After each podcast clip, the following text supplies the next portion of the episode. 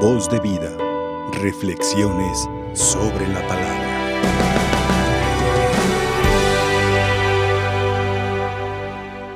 Qué difícil es pensar en amar a aquellas personas que son nuestros enemigos. Y qué más difícil es, o qué más difícil no será, amar a aquellas personas que en algún momento de nuestra vida o de su vida los han difamado. Pareciera que el Evangelio que escuchamos de Lucas nos pide cosas antinaturales, contra natura, porque cuán difícil es al hombre perdonar a aquel que lo ha injuriado, amar a aquel que es su enemigo. Hermanos, es que esa es la dinámica que el mundo en el que vivimos nos propone. La ley del talión. Lo mismo por lo mismo. Si él es malo, pues yo soy malo. Si ellos dicen, yo también digo. La dinámica que hoy Lucas nos ofrece en su sermón de la llanura es todo lo contrario. Nos dice que nosotros con nuestros enemigos, con los que nos odian, con los que nos difaman porque existe este tipo de personas, o también nosotros podemos ser este tipo de personas, hay que distinguir qué tipo de personas somos. Lo importante es que aceptemos esta invitación. La invitación, fíjense bien, es muy concreta. La invitación que se nos hace es a no desearle el mal a las personas que nos han hecho algún tipo de mal.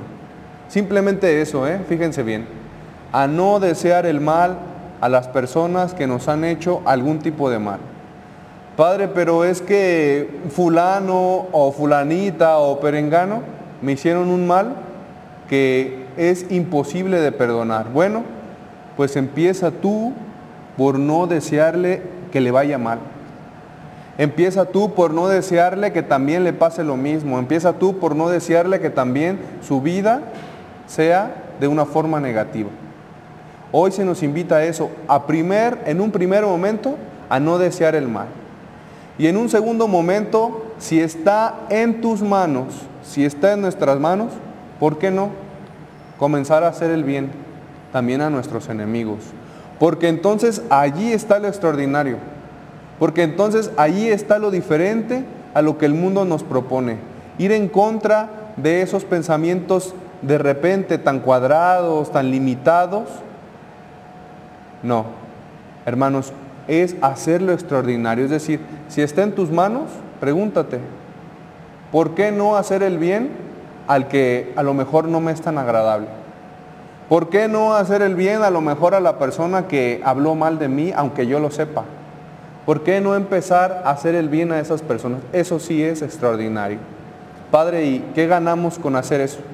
Padre, ¿y qué obtenemos haciendo eso? Porque siempre va a estar esa pregunta. Pues, ¿qué van a obtener? Que van a ser felices. ¿Qué van a obtener? Que van a ser plenos. ¿Qué van a obtener? que se van a liberar de resentimientos y de pensamientos de repente absurdos que no sirven más que para entristecer y lamentarse en su vida. Por eso es la invitación. También la invitación es a bien decir, es decir, salir de la dinámica, salir de la, dinámica de habla mal de mí, hablo mal de ella, hablo mal de él. No, salir de esa dinámica. Porque también no empezamos, así vamos a empezar a hablar de los demás, que sea algo bueno, que sea para bendecirlos, que sea para de repente a lo mejor ver que también pueden hacer las cosas bien. Padre, pero es que hay gente que nomás porque uno le busca por todos lados y no le hallamos un modo bueno. Bueno, pues entonces omite, no digas nada. Si no vas a decir algo bueno, entonces mejor no digas nada. Es mejor, nos mantenemos y entramos en la dinámica que el Evangelio nos propone. Hermanos, la cosa es simple. Decía San Juan de Ávila, poner amor donde no lo hay. Hacer ese amor allí donde no hay nada. Esa es la misión extraordinaria que tenemos. Tú pregúntate, ustedes pregúntense, ¿dónde concretamente deben poner ese amor donde no lo hay? ¿En ese resentimiento? ¿En esa herida? ¿En esa persona? en ese lugar. Padre, pero usted lo dice muy fácil. Pues claro, no es fácil, no es sencillo, pero vale la pena hacerlo. ¿Por qué? Porque el Señor nos quiere libres, porque el Señor quiere que descubramos que podemos ser misericordiosos.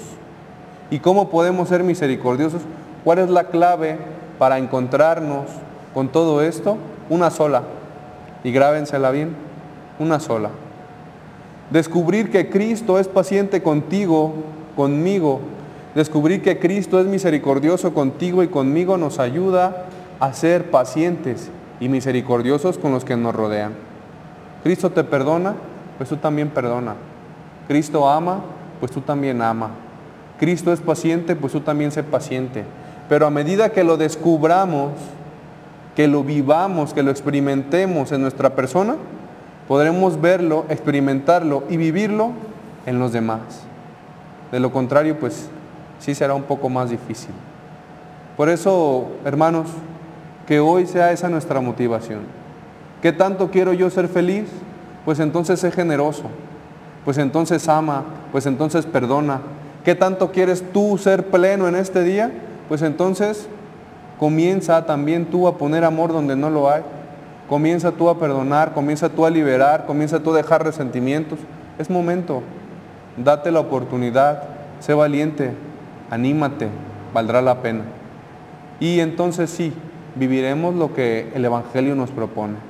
Amar al enemigo, perdonar al que nos injuria, ser paciente con aquel que nos desespera es que necesitamos salir de esos esquemas y comenzar a ir más allá, a sembrar ese amor que al fin y al cabo sirve para que tú te liberes, para que tú seas feliz, para que tú ames. Que así sea.